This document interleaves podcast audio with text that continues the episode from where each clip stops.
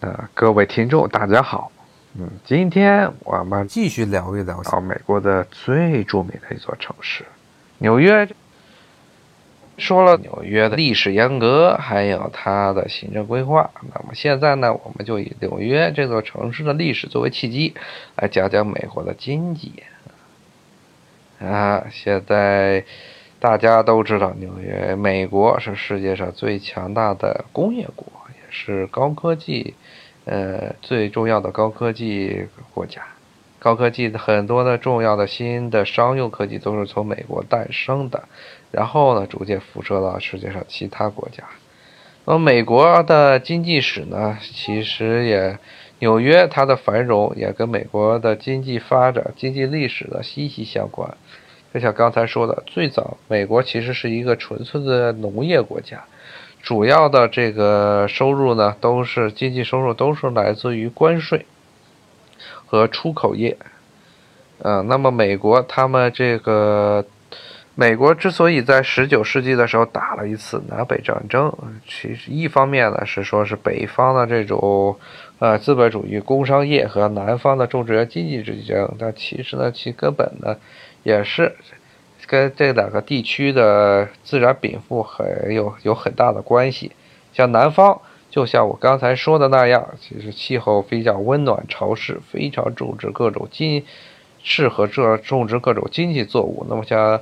南方比较偏北的地区种烟草，偏南的地区就种棉花和甘蔗，这些都是在啊新啊都是在这个旧大陆欧洲啊非常受欢迎的经济产品。那么当有美国独立之后，这些美国人呢？他不急些不想只待在了他最早的那十三个州，啊，最早独立的十三个州位于美国的东海岸沿岸，一共是沿着海岸，一共是的十五十三个州。那么他们呢就一路西进，啊，首先是先把这个法国人的殖民地，呃，西奥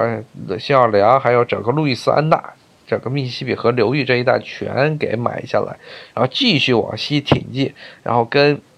墨西哥打了好几次战争啊，然后跟这个美国中部的印第安人也打了无数的战争啊。美国这个国家其实是，呃，他们美国人自己老说自己是爱好和平的人，但是你如果反问他，那那十九世纪干嘛了？其实是一路打下来的啊。像什么，无论是墨西哥还是，呃，美国本地的印第安人都遭了不少的罪。那么这样就征服了整个美国中部，美国中部地区，呃，都变成了肥中部地区呢，有肥沃的黑土，而且呢土，而且呢土地非常的平坦，非常适合种植各种农作物。后来，所以呢，美国在十九世纪的时候，已经成为了世界上数一数二的农业出口大国。啊，我们听。我们如果学过经济学的朋友，肯定都知道一个著名的人叫大卫·李嘉图啊啊。那么他呢是最早提出了这个比较优势的这个说法。那么他提出比较优势，当时提出这个比较优势理论的原因呢，是当时英国正在讨论是否呃从美国是。要减免从美国运进口的这些农作物啊，这些小麦的关税。嗯，大卫李嘉图当时说，英国是个工业国啊，美国是一个呃农业国啊。那么美国的这个农业具有比较优势，英国的这些工业产品具有比较优势。所以呢，咱们大家都不要这个专门为了保护自己的这个产业要。呃，磕着别人，让别人这个活不下去啊，就要这个互惠互利，减少这个呃关税、进口关税的进口关税。那么，当时其实美国可其实美国已经成为了世界上最重要的一个农业国家，所以欧洲很多很多国家都是依靠着美国的粮食来维生，啊，甚至美国曾在后来投。后来，在十九世纪后半叶，甚至在甚至利用了这一个优点，在一直威胁说，如果呢这些欧洲的列强去干涉美国美洲的呃内部的证据，那么美国就会减少它对欧洲国家的粮食出口，想用这个卡别人脖子、用粮食卡别人脖子的方法，呃，逼迫这些欧洲国家。呃，不要干涉美洲的政治啊，也就是我们长期期说的所谓的门罗主义。那么，美国虽然是农业，虽然一开始是这么一个农业大国，那么它，那么但是呢，它在这个十九世纪的中叶开始。一跃成为了一个机工业化程度最高的国家，那么很大程度上就是靠着它广袤的国土中，啊找到的这些铁矿还有煤矿。像当时的这个十九世纪初呢，华盛顿这座城市建成之后呢，当时这个地方是位于，呃位于这个河流的交界处，跟纽约很像，所以当时人们为了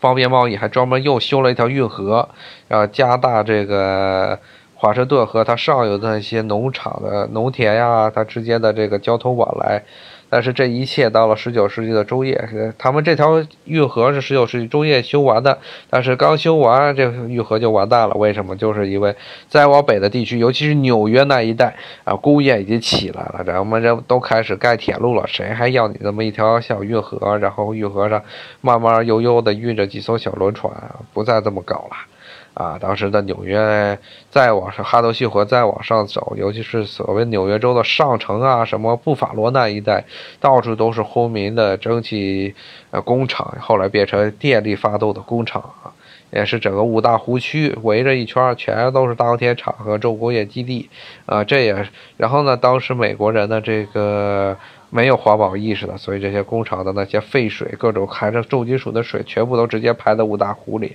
所以五大湖的鱼到今天都是不能食用的，原因就是因为它其中的，呃，重金属成分超标，超标非常严重。而且重金属它，呃，重金属估计还得活好几百年，人们才能，呃，逐渐的大自然才能把这些湖中的重金属的，呃，逐步的把它消化掉。但是呢，纽约正是因为有这么一个便利的地理环境，所以它的发展是非常迅速的。相对于南方而言，像华盛顿再往南，后来在独立战争之后呢，就没有建立什么新的大城市了，反而是北边、东北这些原来本来鸟不生蛋的地方，什么在纽约啊，包括再往北，新英格兰、波士顿周边的那些城市，原来都是些小破地区。后来都是因为，啊，这个工业革命的东风啊，一跃成为了经济重镇啊。唯一一个纽约美国比较遗憾的地方呢，就是美国的这个造船业，在工业革命之后反而衰落了啊。原因就是美美国呢，在独立战争打完之后，成为了世界上第一大造船国，得益于它的这些。得益于它的这些呃东北部的那些森林，有大批的木林，而当时的木头可以供砍伐，而当时欧洲这些木头呢都被砍光了，所以很大程度上他们需要从美国订船，然后给美国这边发船之后，呃欧洲那边接收，然后和美国人最早的这些呃贸易呢，海外贸易呢处。要很大程度上跟他们的这些造船业有关系，尤其像波士顿那个地方，新英格兰这边是美国这个农业，嗯，农业在潜力最差的几个地区，所以他们单靠他们那地儿种的一点破庄稼是活不下去的，所以他们要拼拼命的搞这个对外贸易，而是这些当时的一大重镇，当时的一大目标就是中国啊，像纽约，像美国。当时十九世纪初的时候，不断的派贸易船只到中国来做生意啊，买瓷器，然后呢交换一些美国的产品。但是后来美国觉得也是觉得自己没有什么中国人不愿意买自己的东西，所以后来就偷偷的走私鸦片，啊，跟英国人一起走私鸦片。所以当时林则徐虎门销烟的时候。呃，从这个所谓的广东十呃广州十三行里查抄的鸦鸦片，英国人囤积的鸦片最多，其次就是美国，因为英国人走到哪儿，美国就走到哪儿，英国人卖什么东西，美国人就卖什么东西，啊。当时美国人老后来老说的什么，他们对中国从来没有侵略过中国，但是其实从一开始，从最开始的这鸦片战争，美国就是深入的，美国就是连就是深入的，呃，就是有涉很大程度上设计，而且不是一个说次要的角色，是扮演了一个主要的角色，在这个中国的鸦片走私问题上啊。那么刚才说的有点跑题了啊。说到这个纽约美国的这个造船业，美国的造船业其实是工业革命之后少数几个衰落的这么一个产业。原因就是当时欧洲的国家也有钢铁，所以都开始有钢铁造船了。这些木头不值钱了。所以美国的造船业一落千丈，一直到现在，其实美国的造船业都一直处于民用造船业一直处于一个彻底完蛋的趋势。美国虽然有全世界最强大的海军，那么但是呢，美国造船业仅是靠着这军方的订单来的，它的民用造船业没有任何的竞争能力。啊，现在的造船业的其实造船世界民用造船业的中心其实是在东亚地区。那么美国呢？刚才说到美国的这个工业化是工业化，尤其是十九世纪后半叶，在特别是这个，呃，南北战争之后，它的大重建时期，那么美国的工业发展非常迅猛，一跃超过了英国，还有欧洲其他国家，成为真正的世界工厂。但是时至今日。美国的农业依然在美国的出口，美国的这项货物出口中占了大宗。呃，特朗普他来中国啊访问，谈的最多的一件事情就是说他又成功的，呃，他又成功的这个带来了多少生意啊？那么他之前呢？那么这个这很大程度上都是之前他和我们习主席在所谓的海湖庄园啊。见面之后的一系列的中美经济，呃，经济对话后面得到的一些成果，特别是其中最重要的一项就是卖牛肉啊，因为美国中部，这美国中部地区就是产这两个区域也是农也是养牛的地区，所以这些地区美国的牛肉是产量非常大啊。但是呢，因为自从是自从这个一九九零年代末的这疯牛病开始，很多国家都禁止进口美国牛肉。但是美国的牛肉政，所以对美国的这个农业冲击很大，所以这些农场主不停的逼迫这些美国政府尽量的撕开其他国家的这个进口的这进口的这个约束，让他美国的农产品，特别是像牛肉啊，包括玉米呀，像什么大豆啊这些产品进入他这些国家的市场，所以美国。一直在叫嚣说啊，我们必须要搞这个自由贸易。说你们这些国家啊，对这个，呃，农业补贴太严重了，不能够像什么韩国呀、日本呀，啊，包括中国，说你们要放开，要我们要自由贸易，你们必须让美国的这些农产品进入啊，你们的市场啊。其实，这小我之前也说过了，美国的政府。对农业补贴力度非常大，以至于把这些墨西哥给击垮了，墨西哥人都变成毒贩子了。嗯，但是我们可以看见，美国到现在为止，美国贸易中农业这一块依然是美国政府在与各国谈判、呃解决贸易问题中的重要的这么一个话题。那么，美国的农业、美国的制造业，在十九世纪末、二十世纪初都成为世界上。首屈可指，甚至是排名第一的，呃，这么两个产业。那么它，但是呢，到了二十世纪的二十年代啊，出了一件大事儿，那就是这全球的，呃，经济大萧条。那么这一次大萧条在纽约的冲击非常大。啊，很多的这些当时刚刚富起来的中产阶级，一路一下子都变成了穷光蛋，啊，都是自杀，不然就是失业，在街上流浪，然后去教会呀，还有慈善组织那儿，啊，领粮食。那么，美国是怎样从这个经济危机中走出来的？又是怎样成为世界第一大霸主的呢？在回答这个问题之前。我们先要了解一个事实，那就是在美国成为世界第一大经济强国之前，之前的那是谁主宰了世界的经济命脉？啊，其实这个答案其实很简单，那就是英国。英国的 GDP 在十九世纪后半叶就被美国超上了，之后呢，更有像德国这样的新兴国家不断的追赶，甚至追平英国的 GDP，在工业方面甚至超过了英国。但是，英国有一点优势是这些国家所没有的。那就是它在海外的殖民地以及它的强大的海军。英国的海军控制了全球的贸易线路，而英国的殖民地可以源源不断的向英国本土运输物资，并且让英国的物资倾销到英世界各地，倾销到这些殖民地以及世界各地的其他地方。不仅如此，英国的资本还渗透到了。美洲的其他国家，像美国人最憎恨的事情，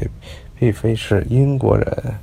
啊曾经殖民过他们，而是英国人把他们的邻居都变成了自己的经济附庸，特别是南美那些国家，像巴西呀、阿根廷啊这些国家，他们从建国开始就是背了一屁股的债，而这些债基本上都是英国放的。英国资本控制了这些南美国家的生活中的方方面面，可以说这些国家是非殖民地的殖民地。而美国一直企图把英国从南美整个拉美地区赶出去，因为美国人一直视这些地方为自己的后院。但是从军事上来说，他们没有这样的，在十九世纪的时候没有这样的实力。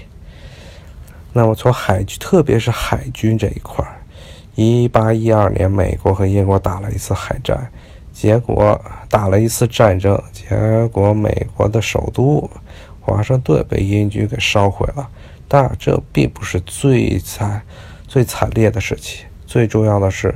美国的对外贸易彻底的被英国掐断了。当时的英国海军基本上封锁了美国对外的贸易线。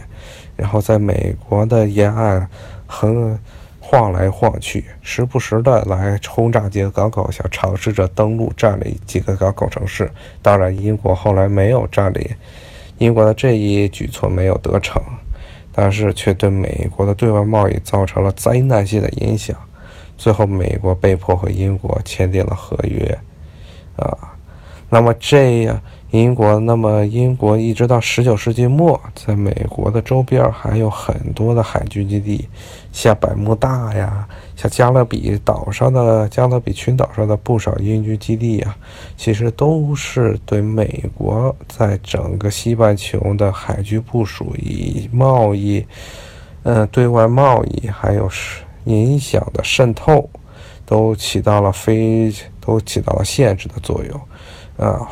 换个比方，英国人当时这些海军基地，在于美国人眼中，又像是鱼刺在你的喉咙中卡着一样。这种感觉就跟现在的美国